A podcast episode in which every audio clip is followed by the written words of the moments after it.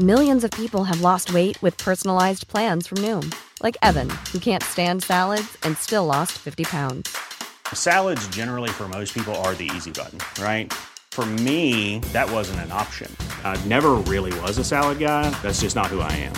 But Noom worked for me. Get your personalized plan today at Noom.com. Real Noom user compensated to provide their story.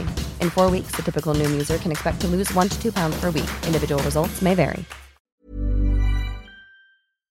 Bonjour à tous chers abonnés et spectateurs, aujourd'hui je laisse une fois de plus libre cours à mon imagination, ce qui va encore se traduire par un scénario où des milliards de personnes décèdent dans d'atroces souffrances. Dans d'atroces souffrances parce que nous allons parler du supervolcan Yellowstone, et de l'immense éruption qui couvre juste en dessous. Une éruption ayant le potentiel de faire de gros dégâts, raison pour laquelle j'ai aujourd'hui choisi de traiter ce super sujet, mais qui m'a mis une chaîne YouTube entre les mains bordel. Alors ça faisait longtemps que je n'avais pas fait de scénario catastrophe. Les virus, les zombies, les aliens, c'est bien gentil, mais je n'avais pas encore traité de menaces d'ordre naturel en effet, la fascination de l'être humain pour sa propre destruction passe souvent par des expédients climatiques ou géologiques. Je pense que la chier de films hollywoodiens sur le sujet confirme mes dires. Des cyclones, des tsunamis, tremblements de terre ou autres astéroïdes, on ne compte plus ce genre d'œuvre qui consiste à attendre qu'il se passe un truc pendant 90% du visionnage. Sauf le film 2012 qui s'apparente plus à une combinaison de tous les pires trucs possibles, un maxi best-of de catastrophes naturelles qui satisfait mes plus bas instincts. Je crois que le Yellowstone entre en éruption dedans en plus. Et ça tombe bien, car ce volcan, parmi les plus surveillés au monde, est un candidat très bien placé pour nous péter à la gueule. Car de tous les supervolcans présents sur notre planète, celui-ci est un des rares qui ne soit pas éteint, mais juste endormi. Oui, je ne parle pas d'un film, mais de notre réalité à nous là. Imaginez un immense réservoir de 45 km de large et de 85 km de long en plein Wyoming, la caldeira du Yellowstone, abritant une chambre magmatique se situant à 45 km de profondeur, d'une taille de 19 km de haut sur 64 km de long et 40 km de large. Celle-ci contient assez de roches fondues, de magma et de cendres pour remplir 11 fois le Grand Canyon, une quantité qui chaque année est sans cesse revue à la hausse, tant la surface souterraine à mesurer est importante. Un danger assez conséquent car par le passé, les super éruptions qui ont eu lieu un peu partout sur Terre ont souvent eu des conséquences terribles pour la vie animale et végétale. Celle du lac Toba en Indonésie il y a 73 000 ans fait partie des plus grosses jamais enregistrées et a plongé la planète dans une sorte d'hiver nucléaire, une chute brutale et durable de température ayant tué une bonne partie du vivant. De mémoire d'homme, on pourrait évoquer l'éruption du volcan Tambora en 1815, qui a également fait chuter les thermomètres au point de provoquer une année avec du gel dans les champs en plein mois de juin, et dire qu'on se plaint de nos étés pourris. Et notre ami le Yellowstone n'est pas en reste pour cracher le feu. Formé il y a 2 millions d'années à la suite de trois éruptions successives, le volcan pètera régulièrement dans des proportions cataclysmiques, à à peu près tous les 600 000 ans, et la dernière fois de manière mineure il y a 70 000 ans. Une théorie étant que ce volcan, qu'on a longtemps cru éteint, fait une grosse crise à des périodes régulières. Et devinez quoi, si on suit ce schéma, on aurait dû avoir une autre éruption depuis longtemps. Ça nous pend au nez donc. Alors assurez-vous, on parle ici de court terme pour la nature, mais de long terme pour les humains. Le risque reste assez faible pour que nous, nos descendants, aient à subir une super éruption du Yellowstone dans les prochains milliers d'années, mais il n'est pas inexistant. C'est pourquoi, dans le scénario qui va suivre, on va tenter de mesurer les conséquences qu'aurait une super éruption comme celle-ci sur l'humanité, en se basant sur les dizaines d'études et de scénarios de vulcanologues et autres scientifiques. N'oubliez pas que ce volcan est un des plus étudiés au monde, et qu'on sait plus ou moins ce qu'il se passerait s'il venait à péter un jour. C'est ce que je me suis donné pour mission de vous raconter aujourd'hui. Vous êtes prêts pour la fin du monde? On est parti. Au sein de l'immense parc naturel du Yellowstone, dans le Wyoming, l'heure n'était pas à l'inquiétude. Chaque jour, des milliers de touristes, gardes forestiers et locaux parcouraient les centaines de kilomètres de pistes serpentant au sein d'une nature superbe et inviolée. Mais parmi ces merveilles de la nature, parmi les cascades, les arbres gigantesques, un paysage attirait particulièrement les foules, le grand lac de Yellowstone, une immense étendue d'eau, bleue, magnifique, mais d'apparence trompeuse, car sous celle-ci se cache une vision digne des enfers. Des milliers de kilomètres cubes de magma, de roches fondues et de cendres, ne demandant qu'à être libérés de leur prison souterraine. Juste au-dessus, des groupes de touristes jouent à se faire peur, en évoquant de potentielles éruptions sans savoir que celle-ci va se déclencher bien plus vite qu'ils ne s'y attendent. Soudain, un choc comme un tremblement diffus qui efface immédiatement les sourires béats des vacanciers présents autour de la caldeira. Alors que la vibration se calme, de nombreux soupirs de soulagement se font entendre. Fausse alerte, ouf. Après tout, le Yellowstone n'est-il pas censé attendre des milliers d'années avant une autre éruption? Une réflexion que malheureusement ne partage pas du tout le scientifique de permanence de l'Observatoire volcanologique du parc. Réveillé en pleine sieste par le mini tremblement de terre, il avait immédiatement consulté le compte rendu des nombreux sismographes présents autour du site, et ce qu'il y avait vu ne l'avait pas franchement fait rire. C'était étrange. Ce tremblement de terre n'avait été capté que partiellement par ses capteurs, comme si celui-ci venait de plus loin ou de plus profond. La cave magmatique du supervolcan s'étendait en effet dans des niches immenses, dont la taille n'était pas définie avec exactitude par la communauté scientifique.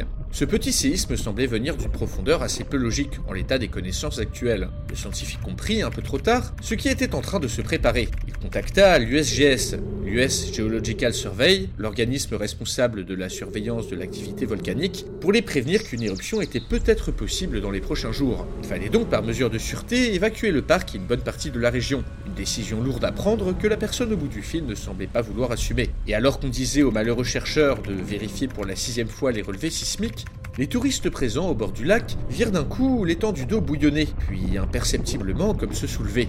Reculant, les yeux pleins d'effroi, ils sentirent peser sur eux une chaleur cuisante, insoutenable, qui fit bientôt tourner de l'œil les plus faibles d'entre eux. À l'observatoire, les nouveaux relevés indiquaient l'urgence de la situation. Le scientifique en était maintenant certain. Le pire scénario était arrivé. L'éruption, partie de profondeurs insondables, allait se déclencher sans crier gare. En contrebas, le sol se soulevait déjà de manière anormale une explosion jamais connue dans l'histoire humaine se déclencha. Le supervolcan Yellowstone venait d'entrer en éruption.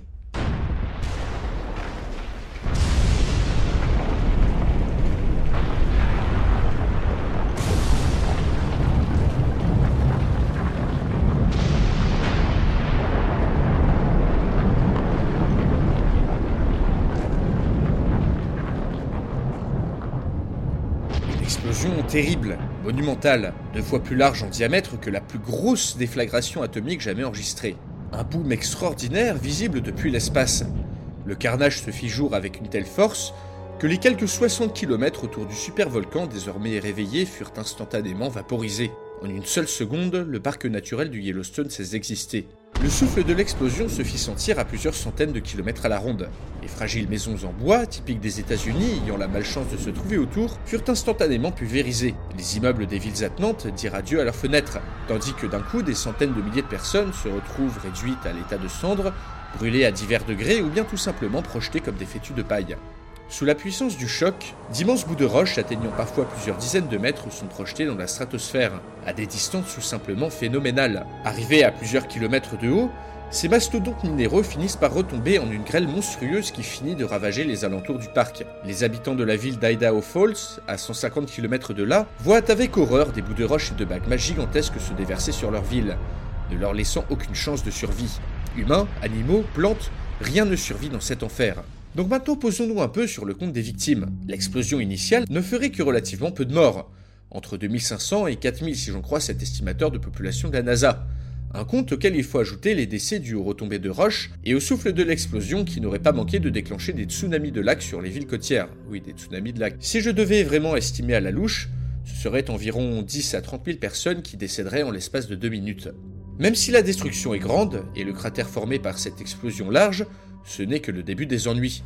Car presque simultanément, ce sont des centaines de kilomètres cubes de cendres volcaniques qui sont projetées aux alentours, ainsi que dans la stratosphère. Des cendres extrêmement toxiques, qui après l'explosion initiale vont transformer les États-Unis d'Amérique en un no land meurtrier. Alors avant de continuer, chers abonnés et spectateurs, un petit point sur ce qu'est vraiment la cendre volcanique. Si vous pensiez que cette matière se rapproche d'une bête cendre de feu de bois, vous avez tout faux. Les cendres volcaniques sont extrêmement dommageables pour les humains, les animaux, les plantes, mais également les réseaux d'eau et d'électricité du fait de leur nature corrosive. 30 cm de cendres volcaniques sur un toit suffisent à le faire s'effondrer. Une fine couche sur un champ détruit les récoltes et le rend inexploitable pour un bon moment, tandis qu'une pincée dans les réserves d'eau les rend imbuvables et toxiques pour l'homme. Le pire étant que si vous, chers spectateurs, ayez l'idée d'en respirer un peu trop, par mégarde, c'est une mixture semblable à du ciment qui se serait logé dans vos poumons, mais aussi dans vos yeux, vos muqueuses, bref, une mort atroce et douloureuse, comme en témoignent les corps retrouvés à Pompéi, figés dans un éternel hurlement de douleur? Cette cendre, pour ne pas enjoliver ce tableau déjà très guilleret, est extrêmement difficile et coûteuse à nettoyer. Maintenant que vous êtes au parfum et informé sur l'horreur du truc, continuons le scénario en prenant compte des prévisions de l'USGS sur les retombées de cendres.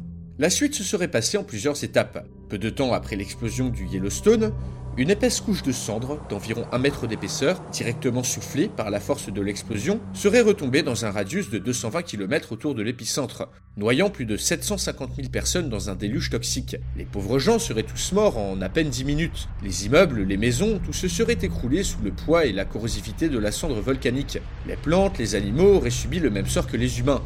Rien n'aurait survécu. Mais ce n'est pas terminé car quelques heures plus tard, les matières projetées dans la stratosphère redescendent. Il se met à pleuvoir. Une pluie acide, irrespirable, qui recouvre Salt Lake City de 30 cm de cendres volcaniques, tuant ou handicapant grièvement dans un cercle encore plus grand plus de 5 millions de personnes. 30 cm suffisent à tuer toute vie sur place. Les personnes réfugiées à l'intérieur de leur maison voient au choix leur toit s'écrouler ou bien leur air sain manquer du fait de l'encrassement rapide des systèmes de ventilation. Dans ce cercle, rien ne survit non plus.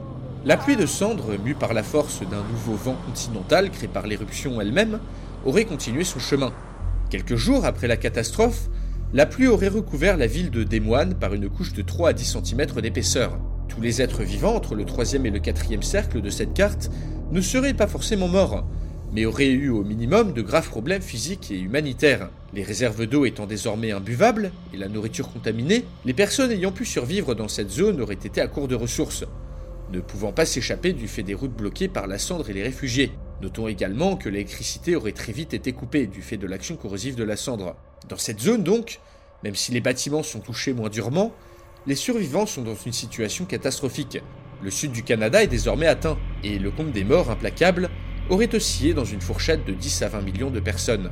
Quelques semaines après, la pluie de cendres recouvre d'une couche de 1 à 3 cm la majorité de la côte ouest. L'immense nuage qui commence à bloquer le soleil empêche tout avion de se déplacer. Les habitants de San Francisco peuvent apercevoir des orages volcaniques dans le ciel, provoqués par l'électricité statique. Les 100 millions d'habitants de la cinquième zone de notre carte ne reçoivent pas assez de cendres pour mourir instantanément, ni être vraiment blessés. Mais l'eau, les réseaux électriques, le bétail, les champs, rien n'est épargné. Ce sont cette fois-ci principalement les personnes avec des problèmes de santé préexistants qui décèdent tout de suite sous les effets de cette pluie. Pour le reste, perte de vision, irritation, tout, même si les survivants sont ici majoritaires, ils sont malades et manquent de tout. La situation n'aurait pas été arrangée par l'arrivée de centaines de milliers de réfugiés venant des zones plus touchées, qui auraient engorgé villes et routes.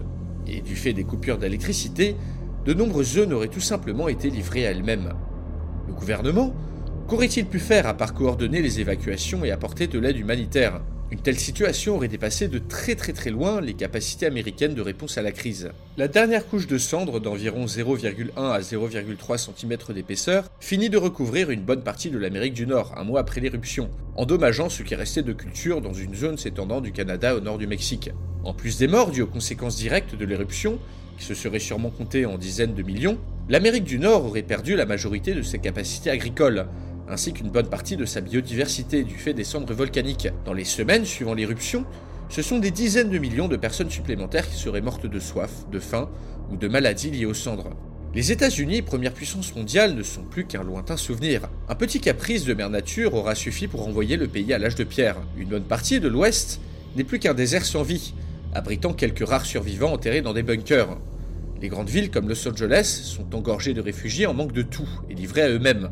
Même si en temps de crise grave les humains ont tendance à se montrer plus solidaires, la catastrophe aurait totalement privé les gens de nourriture et d'eau, ce qui aurait fini par faire remonter leurs plus bas instincts. Pillage, vol et criminalité se seraient vite développés dans ces zones, tandis qu'une impitoyable famine achève les survivants n'ayant pas fui ailleurs. Très vite, les autres pays du monde envoient de l'aide.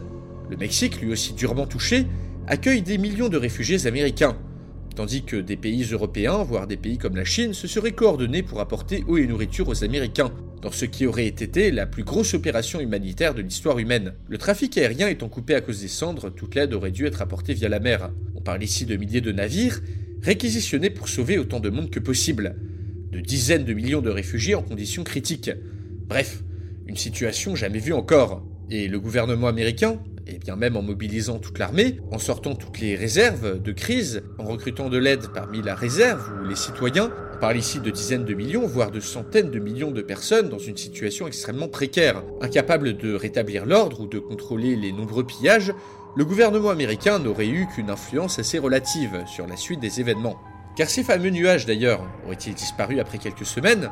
Non, non, non, loin de là. Vous pensiez qu'on avait déjà un bon scénario catastrophe avec tous ces morts? Ce n'est malheureusement que le début du carnage. Ces fameuses cendres envoyées dans les airs ne seraient pas toutes retombées sur Terre, et une bonne partie serait restée en suspension dans la stratosphère.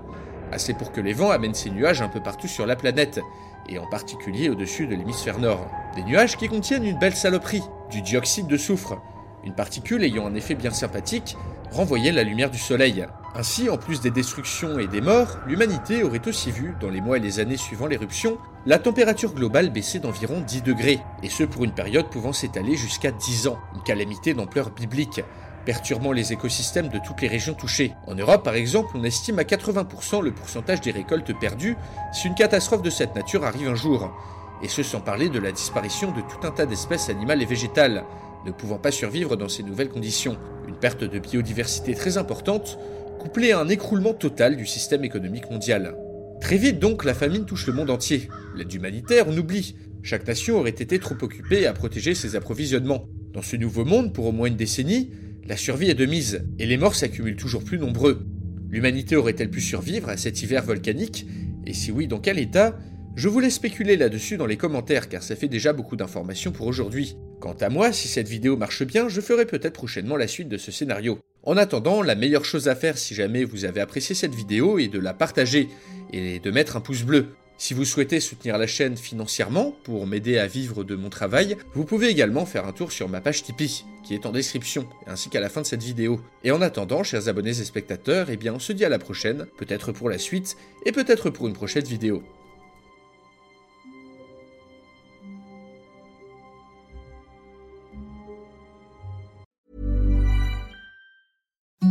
Imagine the softest sheets you've ever felt. Now imagine them getting even softer over time. That's what you'll feel with Bowl and Branch's organic cotton sheets. In a recent customer survey, 96% replied that Bowl and Branch sheets get softer with every wash. Start getting your best night's sleep in these sheets that get softer and softer for years to come. Try their sheets with a 30-night guarantee. Plus, get 15% off your first order at bowlandbranch.com. Code BUTTERY. Exclusions apply. See site for details.